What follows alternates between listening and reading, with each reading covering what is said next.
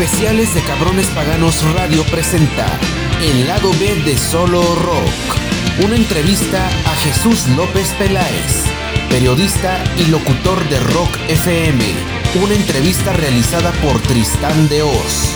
Comenzamos. Hola amigos de Cabrones Paganos de Oz, ¿cómo están? Yo soy Tristán de Oz y el día de hoy nos encontramos con Jesús López Peláez, que es el, la persona que nos pudo traer la historia de Mago de Oz en estos seis episodios, que es la historia más extensa que nos han presentado. Y pues vamos a hablar con él para ver cómo fue todo esto. ¿Cómo estás, Jesús? Hola, ¿qué tal? Muy bien, ¿vosotros? ah, genial. Dinos ahora, esta, esta historia, ¿cómo, ¿cómo surge la idea de hacer esta historia? Estos seis programas. Bueno, la idea surge un poco porque yo quería buscar algo que, en España no existiera, ¿no? Yo pensaba, digo, que una banda de música cuente la historia de la banda, los propios músicos, ¿no? Que la cuenten a, a través de un producto puramente radiofónico, o sea, puramente sonoro.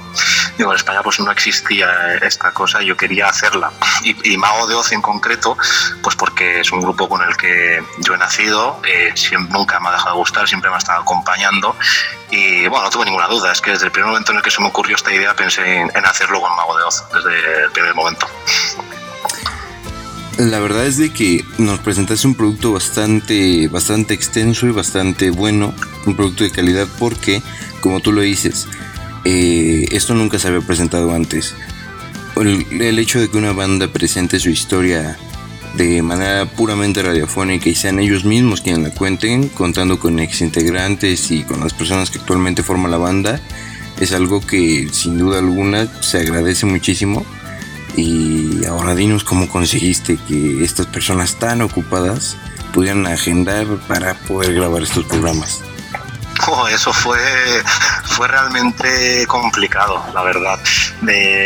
Tuve más facilidad eh, para contactar con personas como Juanma, Chema, Salva, Tony El Corral, personas que estaban más en la primera etapa de Mago de Oz, a través de. No, yo, fue, fue fácil contactar, ya te digo, a través de Amigos, ¿no? que es la banda que tienen actualmente. Eh, contacté con ellos por el Facebook y enseguida me contestaron. Y aunque tardamos unos meses en ponernos de acuerdo por horarios y demás, cada uno tiene su propio trabajo y eso es más complicado. Pues fue súper fácil quedar con ellos. De hecho, Juanma me invitó a, a, su casa, me hizo un cocido madrileño que estaba, estaba buenísimo. Y después le pude hacer la entrevista frente a la chimenea, así muy, muy íntimo todo, ¿no? Con Mago de Oz fue más complicado porque ahí ya entra en juego manager, discográficas, que, que es una primera barrera que tú tienes que pasar para poder acceder a la banda. Y fue complicado, ya te digo, porque, claro, eh, tú te presentas como una persona que en ese momento yo no trabajaba para un medio de comunicación como Rock FM, como ahora sí. Eh, entonces yo era una persona cualquiera. Entonces, claro, el poder acceder con ellos, ellos no, no me a dar facilidades porque, porque no era nadie. Entonces conseguí contactar con Chus a través de Silvia Casasola.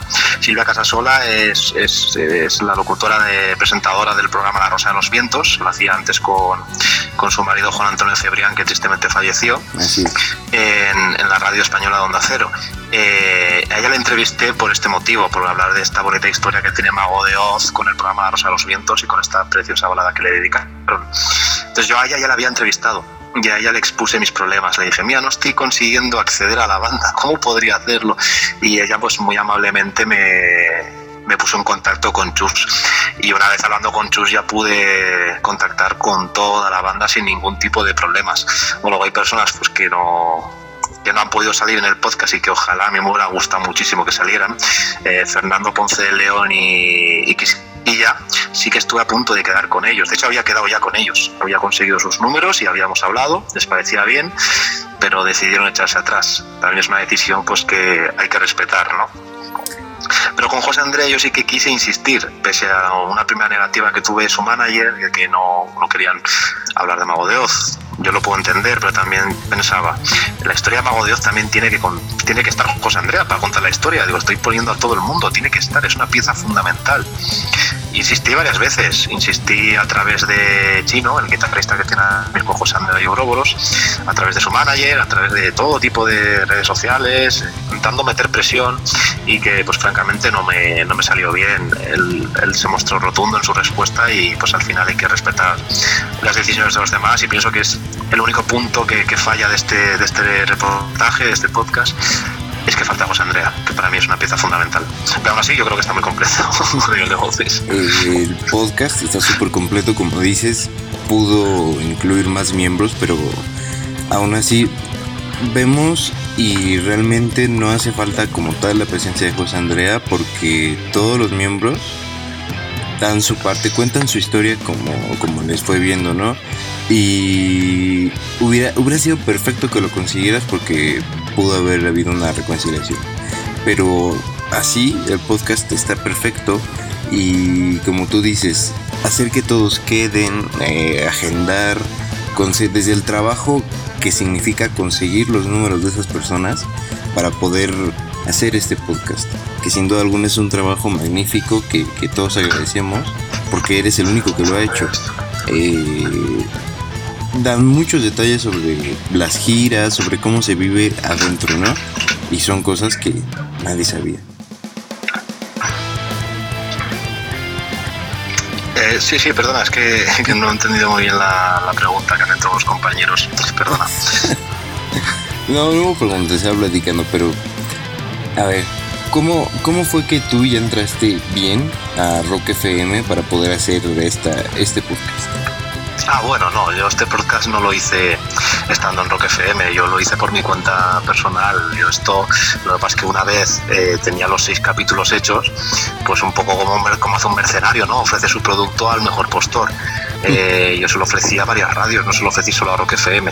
Evidentemente yo pensaba que la radio española donde tenía más sentido que estuviera esto era Rock FM pero es verdad que estuve hablando con, con Cadena Ser, la radio española Cadena Ser, que tiene una plataforma muy potente, se llama Podium Podcast, y pensé que ahí está, es conocido más a nivel internacional. Pensé que podía tener cabida ahí. De hecho, yo entre este producto lo, lo ofrecí a Rock FM y a ellos a la vez. Eh, los dos estaban interesados. Al final se lo quedó Rock FM un poco también por afinidad, porque estamos hablando de rock al fin y al cabo, ¿no? Y tenía más sentido que, estuviera aquí también porque me, me, surgía la posibilidad de trabajar con ellos y ya plantear una segunda temporada con, otro grupo de música. Yo pienso que es que hay, hay muchas historias que, que, que contar, entonces, y bandas hay muchísimas muy buenas, así que en principio habrá una segunda temporada de, solo rock and roll. Sí, deberías de seguir trabajando en esos proyectos porque la verdad son, son algo muy bueno es un producto que no se había ofrecido antes y el hecho de que tú lo hagas eh, está perfecto. Además de que Rock FM aquí en, por lo menos aquí en México se conoce un poco más que la otra que me mencionaste, que la verdad no sé de cuál era, pero la que ubicamos aquí es Rock FM. y lo que durante el tiempo en el que se estuvieron subiendo estos seis capítulos, no había otra cosa en las páginas, en los fansites ni nada que no fueran esos podcasts. Entonces fueron un rotundo éxito y qué bueno que estés aquí con nosotros hablando de esto porque la persona que se rompió la cabeza para hacer eso fuiste tú. Así que te mereces un aplauso gigante. Muchas gracias. Pero bueno, intento ser más humilde. es que como dices, o sea, nosotros sabemos que contactar con Mago es bastante difícil, eh, más que nada por la accesibilidad que tiene, ¿no? Acerca de las giras, las grabaciones de discos y por una otra cosa que sale ahí. Y contactar es, y luego juntarlos a todos es muy difícil, es mucho trabajo. No, bueno, evidentemente no, yo no quedaba con ellos en plan todos juntos. Tú ten en cuenta que eran entrevistas muy extensas. Yo igual estaba a lo mejor con el micrófono hora y media con Frank, ¿no? Que fui, por ejemplo, me invitó a su casa, ¿no? Fui una mañana allí y estuve una hora y media, que luego estás otro tanto hablando de, otras cosas fuera de micro, ¿no? Con ellos. Eh, tú tienes que quedar uno por uno, que por un lado está bien, porque eso te permite que cada persona cuente en profundidad, ¿no? Cómo vivió cada momento, cada instante pero también es muy complicado porque tienes que quedar con 30 personas, me refiero, es que no es, es muy complicado. Entonces, evidentemente, la Mago de estaba en plena gira eh, bueno, es que Mago Dios siempre está, haciendo conciertos.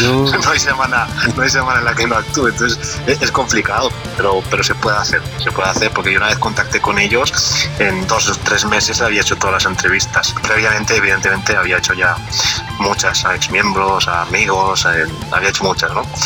Pero con la banda, ya te digo, en dos meses eh, pude hacer todas y para mí eso es muy rápido, teniendo en cuenta que están en gira, que acaban de grabar un disco, que iban a presentarlo eh, Iradei, ¿no? En aquel momento coincidió un poco cuando iban a presentar el disco. Entonces, claro, ellos también querían hablar mucho de ese disco. Entonces, proponerles una entrevista de toda la historia, pues eh, tampoco era lo que ellos querían en ese momento, pero aún así accedieron y lo hicieron súper bien.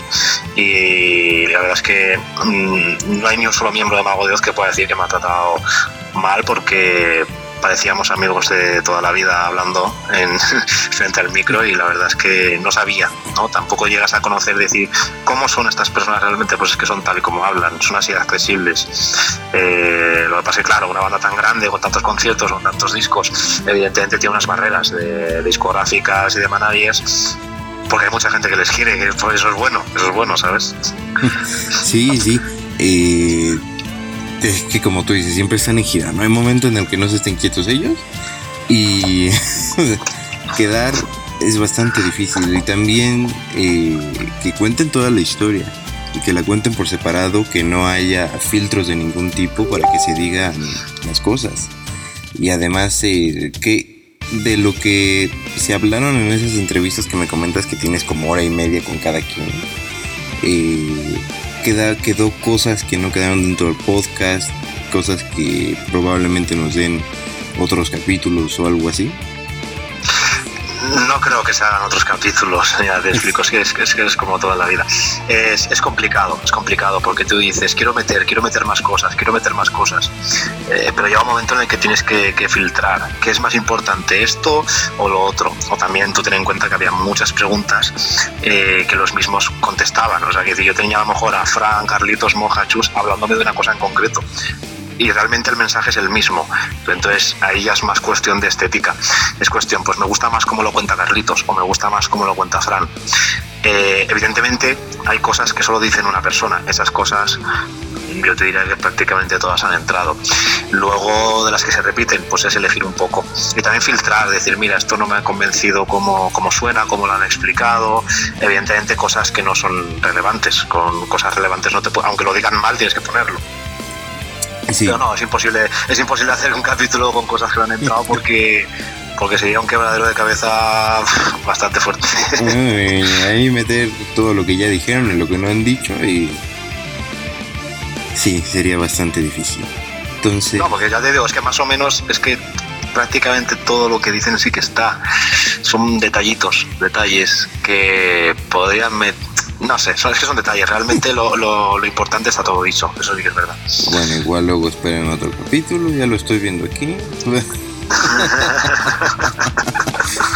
lo estoy viendo. Lo está pensando, pero bueno. nunca se sabe, nunca se sabe. Es que lo hiciste bastante bien y para y seis episodios de media hora casi cada uno explicando cada una de las fases importantes de la banda, como viene siendo el Finisterra, el Gaia 2, la etapa esta muy mala que tuvieron en Gaia 3, y que lo dicen muy bien, y además de que era por todos bien sabido, pero no lo que estaba pasando dentro. Por ejemplo, muchas personas no sabían que Carlitos estaba lesionado de la mano cuando estaba haciendo la gira de Gaia 2, y que por eso estaba Jorge Salán y varias de estas cosas que ahora en esta nueva etapa de la banda como que se recuperó un poco metiendo a Manuel Sebane para los arreglos en Iradei. Entonces, el trabajo que hiciste creo que quita todas las dudas que tenían acerca de la banda y nos da un panorama más amplio de quiénes son Magodios, porque como tú dices, son personas que no aparentan nada. Yo recuerdo en en la presentación de Ira Day exclusiva que hicieron aquí en México, tuve la oportunidad de ir junto con, con Chema, que es aquí el creador de, esta página. Y eran unas personas que se confundían con otras porque son demasiado humildes, no, no en ningún momento se crecen son groseros con los fans. Al contrario, siempre te reciben con una sonrisa y podrías estar hablando con ellos media hora, pero claro, ahí está la gente de seguridad y te quita. Pero son ellos, son personas y la verdad es que son muy buenas personas. Sí, la verdad es que sí. Incluso yo he seguido hablando aún después de, las entrevistas con alguno de ellos, ¿no? Me acuerdo, de, bueno, en concreto con Frank, ¿no? Es con el que más, porque él me dijo, avísame cuando salgan los programas. Y yo lo estoy, pues eso, le mando WhatsApp, ¿no? Y le digo, oye, Frank, que han salido los dos capítulos. Y el tío se lo escucha y luego me da su opinión. O sea, es, es, es genial, es genial, la verdad. Evidentemente cada uno es más accesible a su manera, cada uno tiene una forma de ser pero, pero a Fran le tengo muchísimo cariño porque es, es, que se ha involucrado tanto, se ha involucrado demasiado, más que yo a veces. está muy bien, está muy bien. Frank, yo creo que es el que más involucra con los fans, porque es el que más testimonios y más experiencias tenemos, el que más se mete, ¿no? Como que, como que es muy amigable, es muy entrañable. Y Chus también, nada más que Chus hay que agarrarle un poco más de confianza. Ya, pues te voy a decir con Chus. Chus tuve que quedar con él dos veces. De normal yo quedaba con las personas un día, pero es que justamente cuando, cuando quedé con Chus, quedé en los estudios QV de Madrid, donde graba Mago de Oz, ¿no? con, con Flor, con el técnico, eh, porque estaba haciendo la preproducción de Debler, ya sabes que son como un poco Chus, es un poco el padrino de la banda. Sí Entonces, claro, yo, yo quedé con él, pero claro, a las 45 minutos me dice, queda mucho, y yo, pues queda a lo mejor la mitad de la entrevista, ¿no? Entonces me dijo, no, no puedo, no puedo, tengo que quedar otro día, pero nada, ¿eh? a la semana siguiente ya voy a volver a quedar con él me invitó luego un café y, genial, la verdad. Pero es la única persona que tengo que quedar con él dos veces. El resto en una he podido hacer la entrevista. es una persona muy ocupada y luego ahorita acaba de ser papá y con sus, otros, sus, otros, hijos de Deble que ya los apadrinó y la verdad es que ellos también han hecho un muy buen trabajo. La siguiente, esta semana sale su disco, su nuevo disco Adictivo. Ya, ya te estoy viendo haciéndole una entrevista a Deble. Una de ah. Ah, nunca se sabe. Yo más que su historia es un poco joven aún para ser contada. Tienen, que sacar unos cuantos discos más, pero sí, una entrevista a ellos. Igual en el. Estuve, ya te digo, estuve escuchando canciones que, que me van a seguir, ¿no? En estos nuevos discos. Las estuve escuchando ahí con, con Nelson, con la batería que estaba en ese momento. Le estuve enseñando algún trozo y yo dije, eh, pues sí, la verdad es que suena bien, sí. Sí, la verdad es que nos han sorprendido bastante porque desde el primer. Desde el primero que fue conocido, Somnia la verdad es de que ya nos estaban impresionando bastante y con este creo que llegaron a otra etapa de, madurez de la banda, porque ya no se nota tanto la, mano de Chus, se ve débil. Sí, claro, es como todo. En un primer disco de una banda siempre va, va a estar caracterizado por sus influencias y luego en el segundo disco, pues de normal suele encontrar más su sello. Perdón. Y seguramente sí está encontrando su propio estilo Sí, sí. ¿Sí? Sí, ya, ya. Se fue un poquito el audio ahí. ¿Te oigo? ¿Me oyes? Sí, te oigo, te oigo. Ahora sí, tú me oyes a mí. Ahí está. Ah, vale, vale. Ajá, de Debler. ¿De Debler dices? Ajá, lo, lo, que nos estabas contando de Debler, que se fue de repente. Ah, sí, que se, que se ha interrumpido, sí, perdona, nada. No, no, simplemente que, que decía que es porque un grupo de música en un primer disco se deja suena más a los grupos de los que tiene influencia. En un segundo disco suelen encontrar más su sello propio y Debler seguramente pues sí lo está encontrando que es lo que toca y lo que tiene que hacer, que si no sería malo. Si siempre sonáramos a nuestras influencias, algo fallaría. Está bien que encuentre su propio estilo, la verdad. Exactamente, la verdad es de que con este nuevo disco no... Eh, hemos escuchado una que otra canción que han sacado. Eh, claro que se ve que Chus estuvo ahí, se ve clarísimo en, en Adictium, porque es un, es un estribillo que perfectamente podría estar en Nuevo Dios pero los demás temas que se han presentado no tienen nada que ver con eso. Se nota Debler en la potencia que tienen ellos.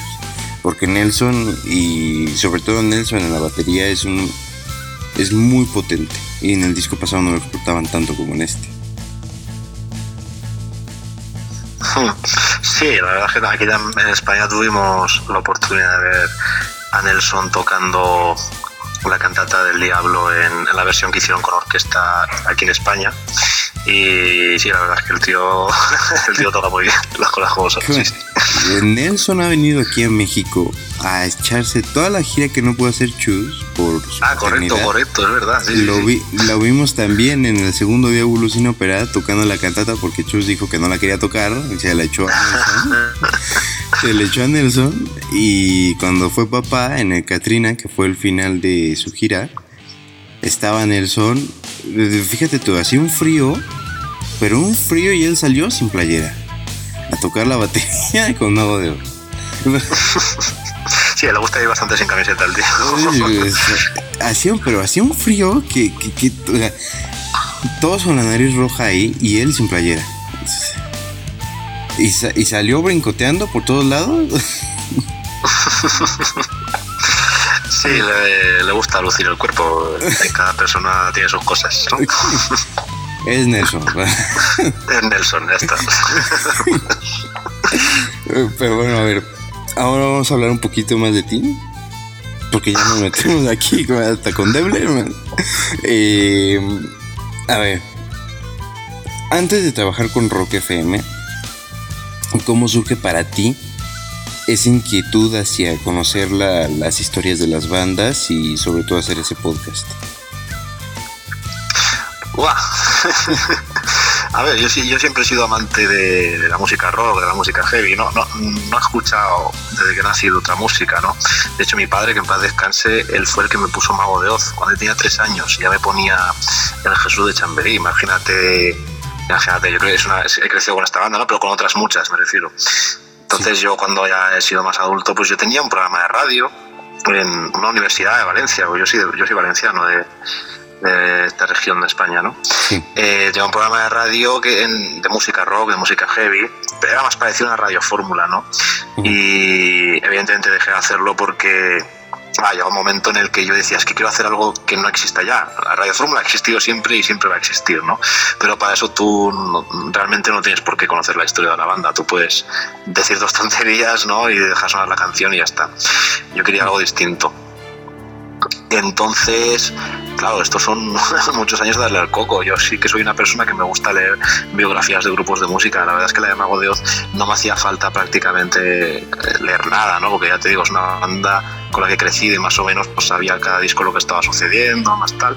Aún así sí que me leí el libro este de, Chus, ¿no? Autobiográfico para, pues eso, pues que para sacar a lo mejor alguna idea y demás, pero ya te digo, así como si hago, por ejemplo, otra banda, igual tendría más problemas a la hora de, porque claro, yo no puedo hacer una entrevista a una persona para este tipo de programas si no me, si no me la conozco previamente entera. Yo tengo que conocerme y dominarla muchísimo porque si no, no vas a ir a las preguntas que realmente quieres que te contesten, vas a divagar y los músicos son así como todas las personas, venden su moto. Entonces, eh, si tú no vas con las preguntas concretas para que te contesten cosas concretas, van a contarte lo que quieren y que normalmente va a coincidir, sí, pero hay otras veces en las que no tiene por qué coincidir.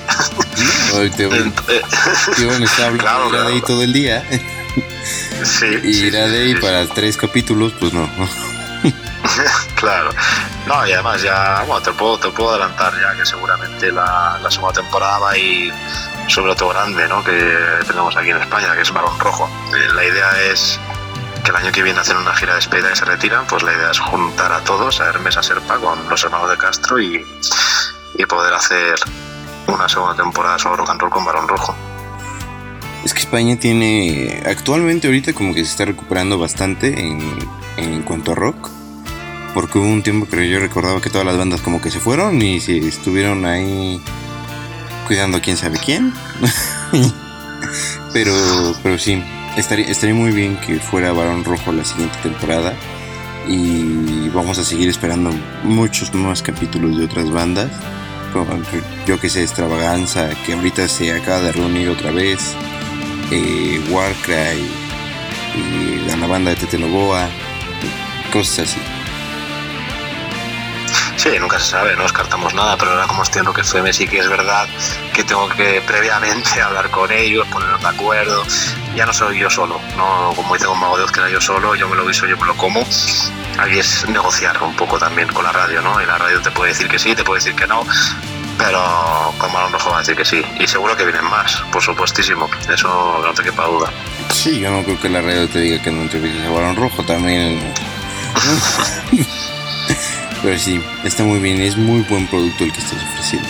Porque fíjate, ya estás dentro de Rock, Rock FM por este producto que hiciste de Mago de Oz.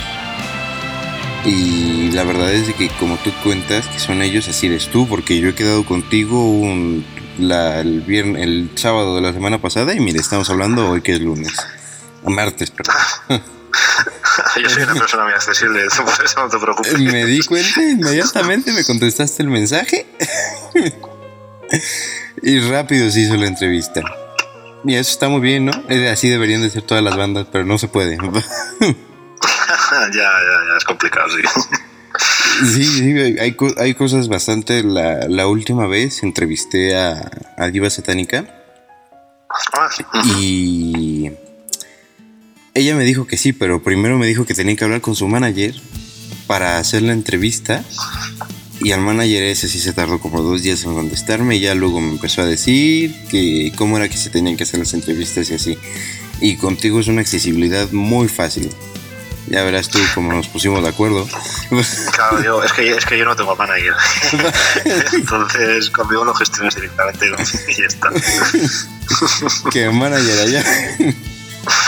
si algún día tengo un manager, igual me preocupo. algo, algo estará haciendo demasiado bien. Algo estarás haciendo mucho que necesitas un manager, ¿no? sí, sí, sí, sí. Ay. Pues sí, pero genial los programas y genial que eres tú, que eres una, una persona cualquiera, ¿no? Que podamos, que cualquiera pueda hacerlo si realmente lo quiere hacer así. Por supuesto, esto cualquier persona lo puede hacer, me refiero, mm, es como todo en la vida, ¿no? Eh, yo estoy a punto de retirarme varias veces de este proyecto, en vista de que no conseguía entrevistas, qué tal, que, que, las trabas siempre van a estar ahí, siempre va a haber piedras en las que tropezarnos, pero tú tienes que seguir el camino, y si sigues el camino, pues al final lo acabas encontrando y lo acabas haciendo, y esto es aplicable para mí y para cualquier persona, si de verdad cree en ello y apuesta por ello fuertemente.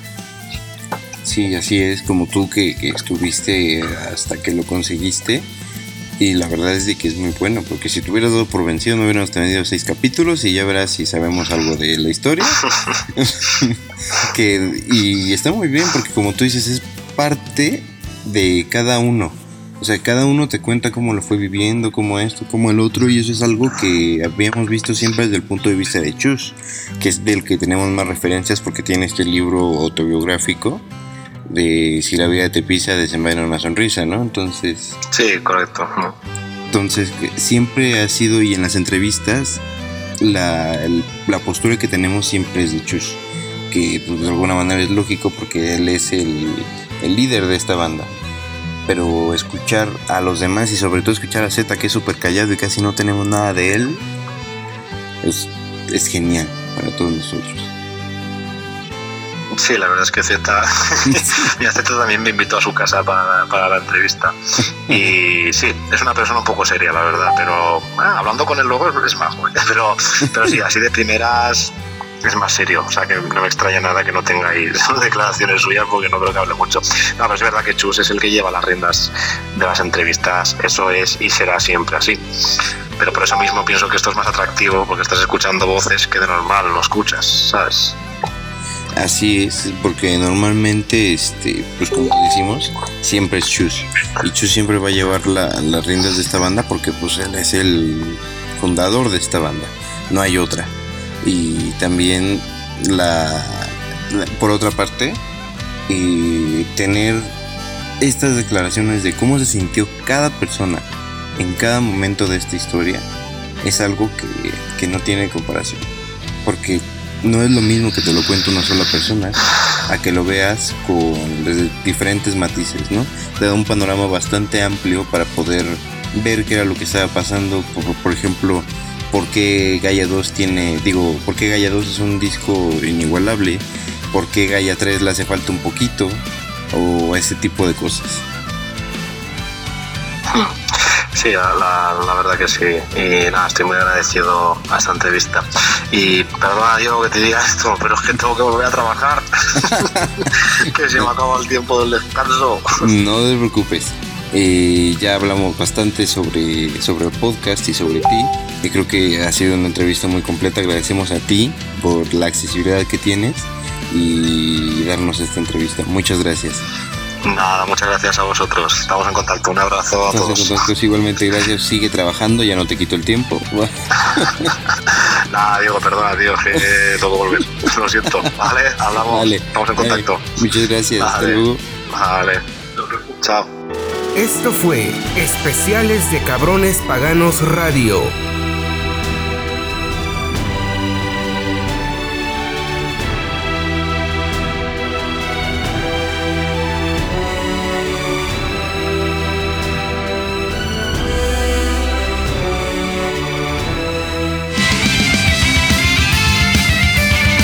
Cabrones Pagano Radio.